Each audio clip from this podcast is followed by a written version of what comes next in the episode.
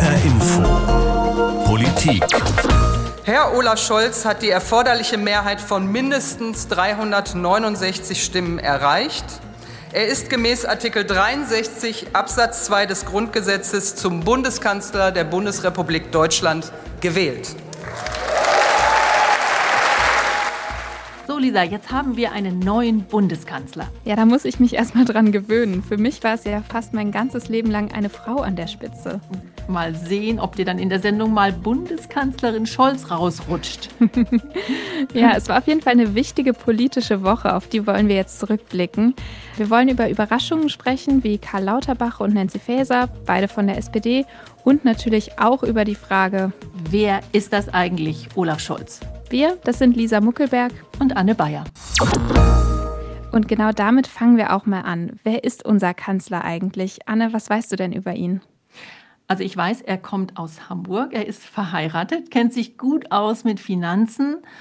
Ja, und er wirkt tatsächlich auch etwas scholzig. Also so im Sinne von spröde, etwas zurückhaltend, auf jeden Fall nicht emotional, aber durchaus auch kompetent. Und auf dich, Lisa, du gehörst ja jetzt eher zur Generation U30. Ja, ganz ähnlich. Also ein bisschen langweilig, aber verspricht irgendwie Stabilität. So ein bisschen Merkel-Style eigentlich.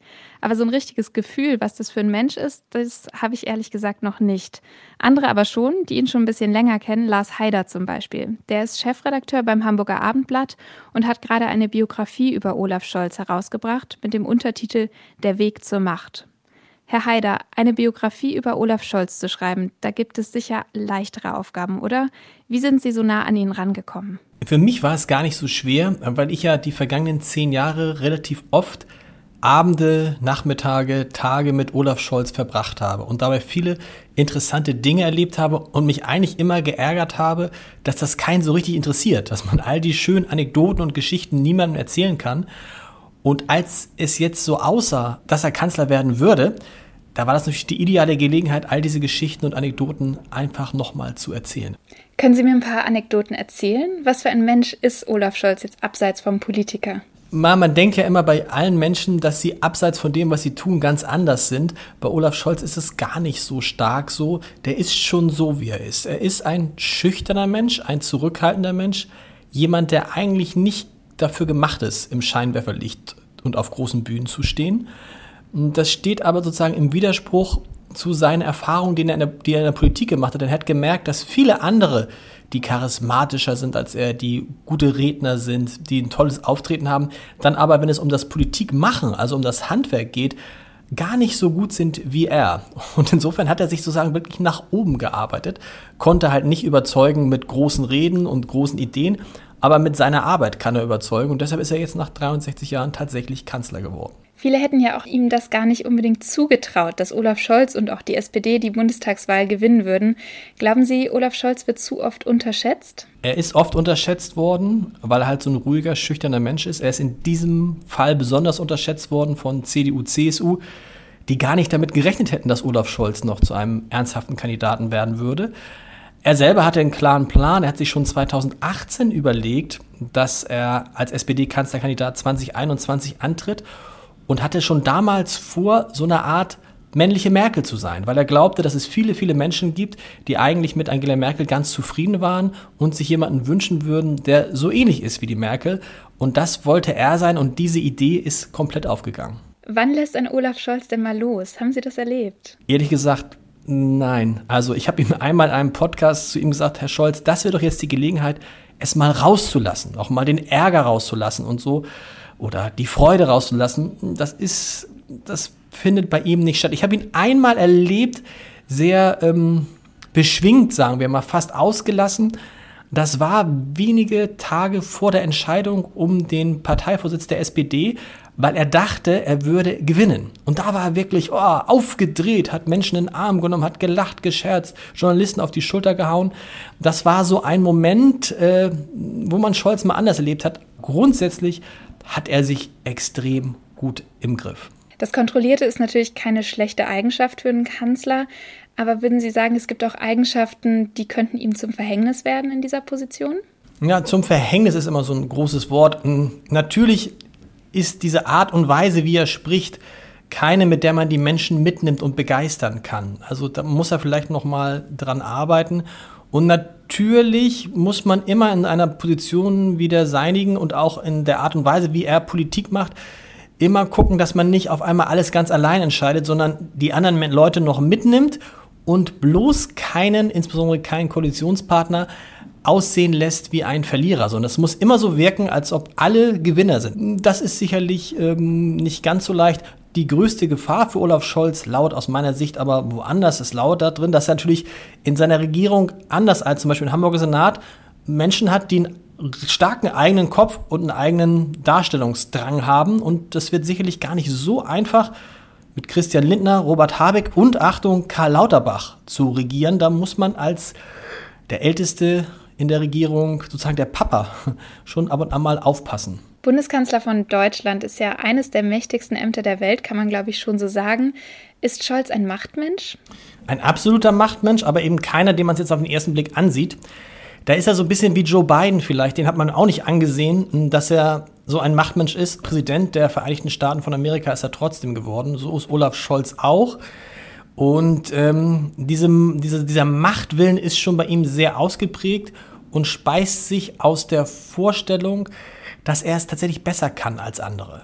Dass er es nicht so gut verkaufen kann wie andere, aber dass er inhaltlich das besser machen kann und dass er oft aus seiner Sicht bessere Ideen hat und äh, bessere Pläne als andere Politiker. Was würden Sie denn sagen, was war denn Scholz innerste Motivation, Bundeskanzler zu werden? Was ihn grundsätzlich antreibt, ist die Vorstellung von einem Land, in dem wirklich keiner auf die anderen herabsieht, in dem die Menschen Respekt füreinander haben, in dem es Gleichberechtigung zwischen Mann und Frau gibt und in dem jeder sein Glück finden kann. Das ist das, was ihn in die Politik getrieben hat, in die Sozialdemokratie und das ist auch letztendlich treiben ihn wirklich diese inhaltlichen Ziele an und er möchte jetzt Deutschland, glaube ich, wieder vereinen. Also was heißt wieder vereinen? Also eigentlich zum ersten Mal vereinen. Er möchte dazu beitragen, diese Gegensätze aufzuheben, die soziale Spaltung aufzuheben weil er glaubt, dass erst wenn diese soziale Spaltung aufgehoben ist, wenn die Gesellschaft sich überhaupt verständigen kann, wie man mit den großen Themen umgeht, also zum Beispiel mit der Pandemie oder mit dem Klimawandel, wenn man nicht aneinander vorbeiredet, dass man dann erst diese großen Probleme auch lösen kann.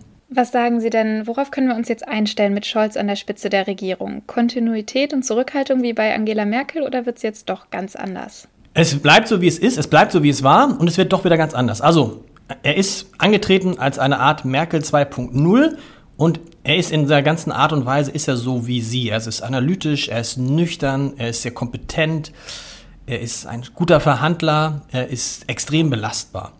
Aber er, während Angela Merkel ja immer sehr stark reagiert hat auf das, was auf der Welt passierte, hat Olaf Scholz einen klaren Plan, den kann man nachlesen äh, im Koalitionsvertrag.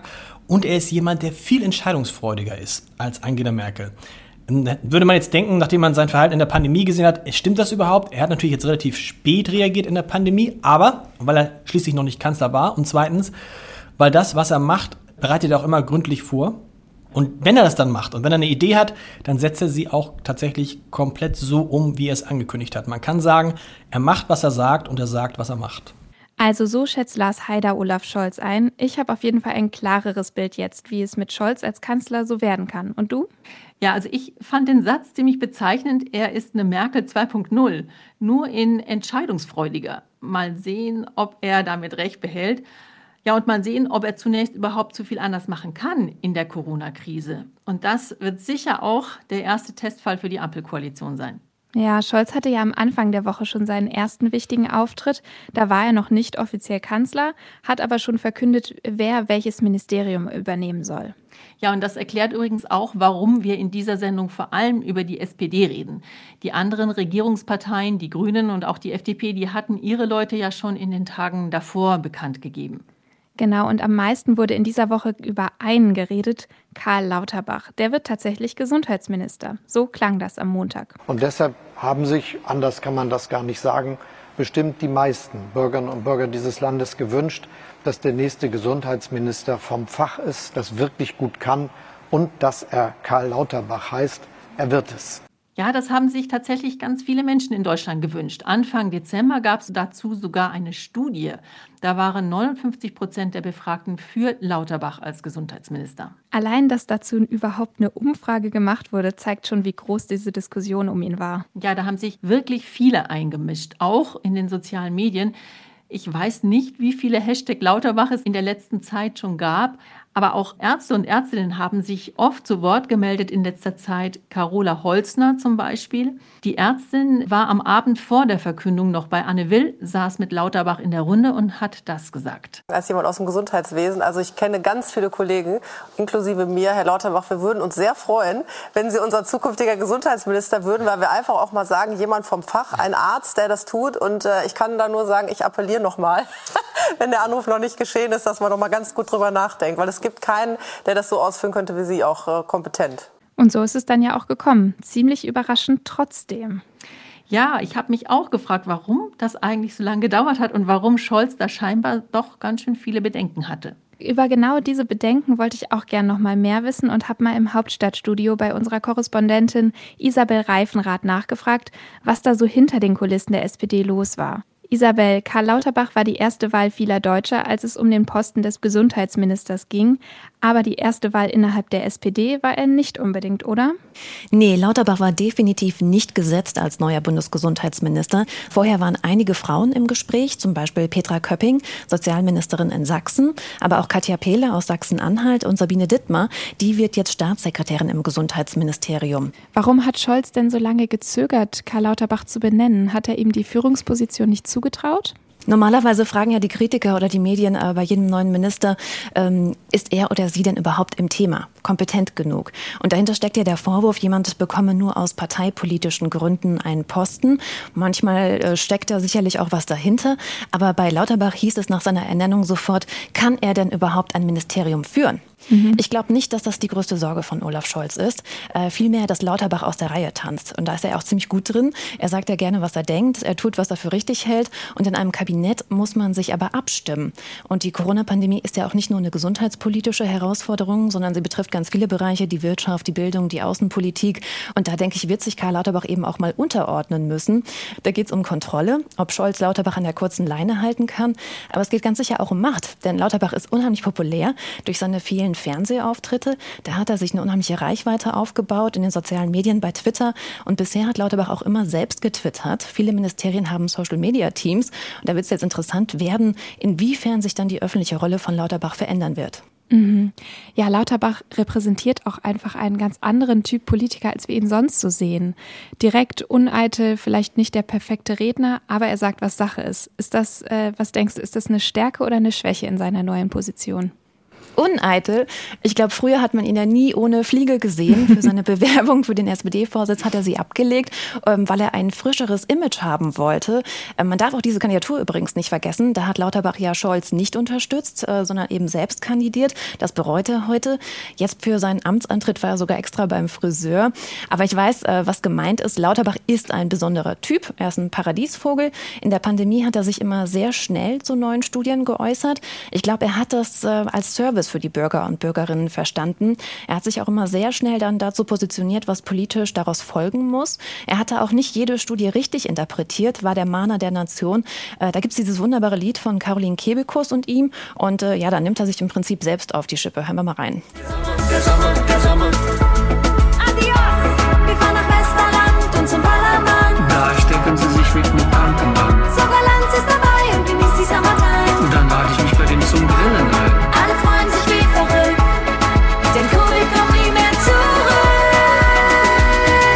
sorry, Frau Kebikus. Wir müssen davon ausgehen, dass Corona für immer bleibt. Ich habe da gerade eine neue Harvard-Studie gelesen. Ja, auch als Minister kann man sowas machen, wenn man Zeit dafür hat. Ich glaube aber, ähm, der neue Bundesgesundheitsminister wird sich trotzdem ein bisschen zurücknehmen müssen, was seine Direktheit angeht, weil alles, was er sagt, nochmal eine ganz andere Wirkung haben wird, viel mehr Reaktionen und Konsequenzen hervorrufen kann. Auch wenn seine Art sicherlich dafür gesorgt hat, dass ihm viele Bürger und Bürgerinnen vertrauen und ihn für ehrlich halten. Donnerstagabend war Lauterbach bei Maybrit Illner und ich meine, er hat da schon vieles vorsichtiger formuliert, darauf geachtet, keine interne aus der Ministerpräsidenten Präsidentenkonferenz zu verraten. Also ich würde sagen, er ist auf Kurs. Du hast es gerade schon so ein bisschen angesprochen, ähm, Stichwort Kompromisse und Absprache. Genau darauf kommt es ja in der Ampelkoalition total an jetzt. Wie wird es denn für die anderen Minister und Ministerinnen mit Lauterbach zusammenzuarbeiten? Er gilt ja doch irgendwie eher als Einzelgänger. In der SPD-Fraktion, da gab es viel Widerstand gegen Lauterbach. Da wollten ihn viele nicht mit am Kabinettstisch sitzen haben, haben ihm vorgeworfen, kein Teamplayer zu sein. Aber auf der anderen Seite hat Lauterbach da, glaube ich, auch nicht viele Freunde. Er hat da nie so richtig dran gearbeitet. Er ist kein typischer Machtpolitiker. Er hat irgendwann gelernt, wie er seine Anliegen umsetzen kann. Er hat zum Beispiel für die Bundesgesundheitsministerin Ulla Schmidt gearbeitet, aber es ging am Ende auch irgendwie nicht so ganz gut. Später hat er sich über die Koalitionsverträge und den Gesundheitsausschuss im Bundestag eingebracht. Jetzt hat er natürlich als Minister mehr Macht, aber ob er dann am Kabinettstisch immer den Widerstandskämpfer geben wird, das glaube ich nämlich gar nicht, weil er reflektiert ist ja schon. Im RBB wurde er von Kurt Krömer gefragt, ob er denkt, dass er nervt, weil er in so viele Talkshows geht. Ich bemühe mich halt einfach nur in Sendungen zu gehen, wo ich glaube, dass ich was sagen kann, was interessant ist und neu ist. Wenn dem nicht so ist, dann nervt man. Aber ich glaube eher, dass ich polarisiere, aber nicht nerve. Die Leute sind sozusagen entweder für oder gegen das, was ich sage, hören das gerne, hören das nicht so gerne. Aber Nerven ist ja eher lästig und das ist also eine Reaktion, von der ich oft lese, die ich aber nicht spüre, auch in den Zuschriften nicht. Klar, das war auf die Talkshows bezogen, aber ich kann mir vorstellen, dass er lernen wird, dass er Kompromisse machen muss. Gerade in einer Ampelregierung äh, mit der FDP wird es nicht anders gehen. Im Spiegel-Interview danach gefragt, wie er zur FDP steht und zu ihrer Corona-Politik, hat er gemeint, äh, die FDP verfolge das gleiche Ziel wie er, die Bekämpfung der Pandemie. Also da zeigt sich ja schon so der Wille zur Zusammenarbeit. Ja, glaubst du denn, das Amt wird ihn jetzt echt verändern? Ich befürchte, Markus Lanz muss sich einen neuen Lieblingsgast äh, suchen und auch für die äh, Heute-Show wird, glaube ich, Karl Lauterbach nicht mehr so viel Zeit haben, aber dafür vielleicht öfters äh, in Nachrichtensendungen auftreten. Mittwochabend war er schon bei Maybrit Illner. Auf Twitter war er in den letzten Tagen weniger unterwegs. Dem Spiegel hat er auch gesagt, dass er seltener in Talkshows auftreten will. Lauterbach hat schon einiges angekündigt, was er vorhat als Bundesgesundheitsminister. Er will erstmal das Ministerium auf den Kopf stellen, 100 neue Mitarbeiter einstellen, Deutschland auf weitere Pandemien vorbereiten vorbereiten. Er will jetzt erstmal eine Impfstoffinventur machen, um zu sehen, ob es genügend Impfstoff für nächstes Jahr gibt. Die Ständige Impfkommission soll mehr Personal bekommen. Also ich glaube, Lauterbach hatte echt einiges äh, vor und wirklich zu tun. Und mal unabhängig von seiner klaren Haltung in Corona-Fragen, wofür steht Karl Lauterbach denn sonst inhaltlich überhaupt? Er hat immer die Ökonomisierung des Gesundheitswesens kritisiert, die Einführung äh, der Gesundheitsfonds, der Kopfpauschalen. Er war immer der Meinung, dass das Gesundheitssystem ungerecht sei. Er hat sich zum Beispiel auch für einen besseren Pflegepersonalschlüssel in der Altenpflege ausgesprochen. Er sieht auch die Eigenanteile von Heimbewohnern kritisch. Er hat die Idee der Bürgerversicherung mitentwickelt. Stand ja im Wahlprogramm der SPD, aber hat es nicht in den Koalitionsvertrag geschafft. Daher denke ich, ähm, erstmal wird Lauterbach eben wirklich sehr viel mit der Pandemie zu tun haben, dann beschäftigt sein mit der Neuaufstellung Aufstellung des Gesundheitsministeriums. Und dann befürchte ich, wird wahrscheinlich gar nicht mehr so viel Zeit bleiben für anderes in dieser Legislaturperiode. Okay, soweit zu den Einschätzungen von unserer Korrespondentin Isabel Reifenrath. Ich würde jetzt ganz gerne nochmal allgemein über diese Zusammensetzung des Kabinetts sprechen, Anne. Olaf Scholz hatte ja von Anfang an versprochen, dass das paritätisch besetzt wird. Versprechen gehalten? Ja, also fast. Zahlenmäßig sieht es ja so aus: neun Männer, acht Frauen, also mit Kanzler. Ja, was die Diversität insgesamt angeht, bin ich schon ein bisschen enttäuscht, muss ich sagen. Immerhin einer mit Migrationshintergrund, Landwirtschaftsminister Cem Özdemir, aber der Altersdurchschnitt liegt auf jeden Fall über 50. Ja, aber du kannst es auch so sehen. So jung war es vorher noch nie. Okay. Immerhin ist unsere Außenministerin Annalena Baerbock erst 40. Aber was ich auch festgestellt habe, die Regierung ist ziemlich westdeutsch, ziemlich juristisch, also ziemlich viele Juristen mhm. und ziemlich unbayerisch. Also niemand aus Bayern sitzt im Kabinett und nur zwei aus ostdeutschen Bundesländern. Dafür ist das Kabinett ziemlich hessisch geworden. Drei Hessinnen sitzen im Kabinett. Christine Lambrecht von der SPD ist die neue Verteidigungsministerin, Bettina Stark-Watzinger von der FDP die neue Bildungsministerin und eine weitere Überraschungskandidatin diese Woche. Das war die hessische SPD-Frau Nancy Faeser. Sie wurde als erste Frau zur Bundesinnenministerin ernannt. Ja, und sie kommt aus Schwalbach im Main-Taunus-Kreis. Und da hat man sich besonders über ihren Posten gefreut. Ich finde es ganz toll. Ich kenne die Nancy ganz gut. Die ist bei uns sehr engagiert, auch im Karnevalsverein. Eine ganz tolle, kompetente Frau. Ich denke, sie wird ihren Job so gut wie möglich machen. Man hat sie kennengelernt. Und da kann man schon davon ausgehen, dass sie zu dem steht, was sie sagt. Es ist eine schwere Aufgabe, aber ich finde das toll. Ich habe ihr das gegönnt. Sie weiß, weiß, was sie will und kann auch Dinge durchsetzen, glaube ich. In Schwalbach ist sie also bekannt und beliebt. Für die meisten Deutschen ist sie noch ein recht unbekanntes Gesicht. Hier in Hessen kennen wir sie vor allem aus dem Landtag. Da war sie Oppositionsführerin. Genau, und damit die Gegenspielerin von Ministerpräsident Volker Bouffier von der CDU. Landes- und Fraktionsvorsitzende der hessischen SPD war Nancy Faeser übrigens auch seit zwei Jahren. Mit der Aufstellung zur Bundesinnenministerin. Ehrlich gesagt, ich hätte nicht damit gerechnet. Ich auch nicht. Aber wie überraschend das wirklich war, das habe ich Ute Wellstein gefragt. Sie ist Leiterin unseres Landtagsstudios und kennt Nancy Faeser schon seit 2003. Ja, einige sagen, sie ist die große Unbekannte. Dabei ist sie eine erfahrene Innenpolitikerin und äh, sie ist auf einer ähnlichen politischen Linie wie Olaf Scholz. Die kennen und schätzen sich seit Jahren. Also irgendwie war sie schon so im Spiel, aber nicht in der allerersten Reihe. Sie war als Landespolitikerin jetzt nicht die naheliegendste Wahl zur Bundesinnenministerin. Und vergangene Woche noch hat sie, als ich sie gefragt habe, gesagt, nee, eher nein. Und am Sonntag kam dann der Anruf von Olaf Scholz. Sie hatte dann noch gar nicht lange Zeit zu überlegen, konnte noch mal mit ihrem Mann reden und ja, zack, war sie in Berlin. Also doch eine Überraschung, kann man sagen. Für Sie ähm, auch offenbar, ja. Für Sie auch. Äh, als was für eine Politikerin hast du denn Nancy Faeser kennengelernt? Sie ist ein durch und durch politischer Mensch. Äh, durch und durch Sozialdemokratin, geprägt schon von ihrem Vater, der äh, 14 Jahre lang Bürgermeister von Schwalbach war. Sie ist eine leidenschaftliche Politikerin und äh, will unbedingt Politik machen und gestalten. Und das muss sie auch, wenn sie Innenministerin ist, denn man muss dem sehr viele Aspekte seines Lebens unterordnen. Also ich will das mal ein bisschen schildern. Die Sicherheitsfrage, man darf nichts mehr spontan machen, man wird schwer bewacht. Das Haus wird mit schusssicheren Scheiben mhm. ausgestattet. Man ist die ganze Woche in Berlin, fern von Familie und Heimat. Also man muss sich schon sehr arg einer politischen Sache verschreiben, um das alles auf sich zu nehmen. Und das tut sie jetzt. Sie war ja schon sehr wichtig für die hessische SPD. Als Gegenspielerin von Volker Bouffier wurde sie ja sogar schon als mögliche nächste Ministerpräsidentin für Hessen gehandelt. Das jetzt also doch nicht? Interessanterweise sehen das viele so, auch in den äh, Zeitungskommentaren. Ich sehe das nicht so. Sie hat eine Mail an die Mitglieder geschrieben, wo sie beschreibt, dass sie ihr Mandat im Landtag und den Fraktionsvorsitz abgibt, aber sie behält den Posten als hessische Parteichefin erstmal. Und äh, in dieser Mail steht auch drin, sie werde weiterhin konsequent daran arbeiten, dass es in zwei Jahren auch in Hessen eine SPD-geführte Landesregierung geben werde. Also wie ich sie kenne, interpretiere ich das so, dass sie ihren Traum, die erste hessische Ministerpräsidentin zu werden, keineswegs aufgegeben hat, nur weil sie jetzt erstmal Bundesinnenministerin werden soll. Wenn das ihr Kalkül ist, dort bekannt werden und von da aus dann besser hier in den Wahlkampf zu ziehen, dann ist das aber auch nicht ohne Risiko, denn auf dem Posten der Innenministerin kann natürlich jederzeit Unvorhergesehenes passieren.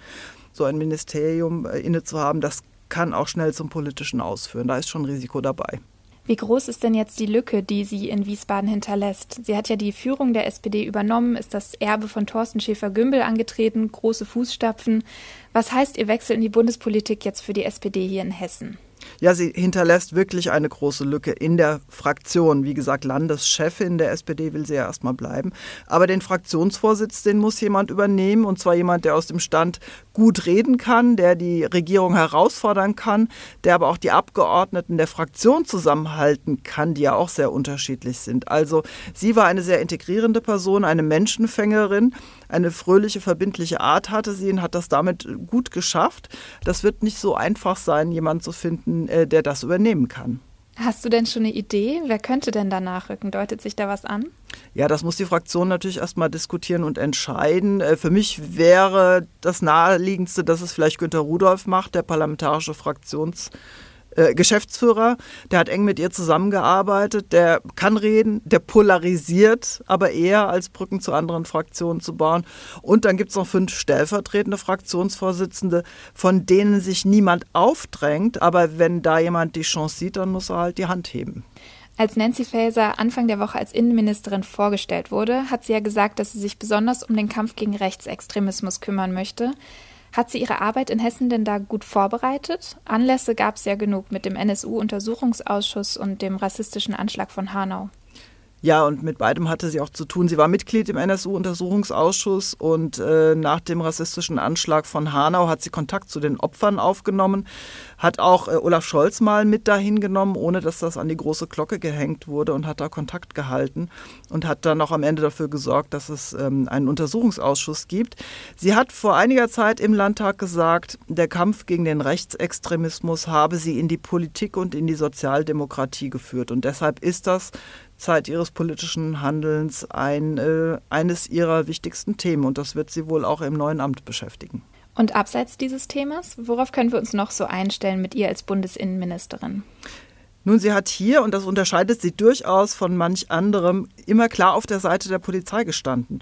Sie hat sich zum Beispiel dafür eingesetzt, dass deren Ausrüstung nicht älter als die Polizisten selbst sein sollten, dass sie gut bezahlt werden Sie ist eine eher konservative Sozialdemokratin und ich vermute, das ist auch der Grund, warum sie ausgesucht wurde, denn sie steht nicht im Verdacht, eine linke Träumerin zu sein. Sie ist bodenständig und Realpolitikerin und äh, das passt vermutlich gut in die derzeitige Lage im Innenministerium, denn man kann davon ausgehen, dass die CDU sich im Bereich Innenpolitik gegen die Ampelkoalition profilieren will und dort die Regierung angreifen wird. Und da soll Nancy Faeser vor sein. Große Aufgaben also, die der Hessin da bevorstehen. Erzählt hat uns das Ute Wellstein aus unserem Landtagsstudio in Wiesbaden. Ja, und sie hat auch gleich losgelegt. Nancy Faeser war schon in Brüssel zum Treffen der EU-Innenminister und Innenministerinnen. Die haben über die Situation der Flüchtlinge an den EU-Außengrenzen diskutiert. Und sie hat sich dazu sogar direkt auch schon zur Lage an der Grenze in Polen und Belarus geäußert und gemeint, es sollen die rechtlichen Standards eingehalten werden. Also war sofort schon in Charge diese Woche. Ja, die neue Regierung hat wirklich keine Eingewöhnungszeit. Es geht direkt los. Karl Lauterbach hat sich ja auch schon direkt in die neue Arbeit gestürzt und verkündet, dass er 2G in Zukunft nur mit Boosterimpfung will. Na klar, gerade bei Corona drängt die Zeit. Dazu hat unsere Kollegin Mariella Milkova übrigens auch ein sehr bewegendes Interview gemacht. Das kann ich nur empfehlen. Sie spricht mit Chihan Celik, Oberarzt der Covid-Station am Darmstädter Klinikum, darüber, wie er mit Impfgegnern auf der Station umgeht und was er sich eben vom neuen Gesundheitsminister Lauterbach verspricht. Da schließt sich also der Kreis. Das Interview finden Sie überall dort, wo Sie am liebsten Podcasts hören. Unter HR Info das Interview. Da finden Sie natürlich auch unsere Politik-Sendungen. Abonnieren Sie uns doch einfach, dann verpassen Sie keine Folge. Wir sind Lisa Muckelberg und Anne Bayer und wir sagen Danke fürs Zuhören.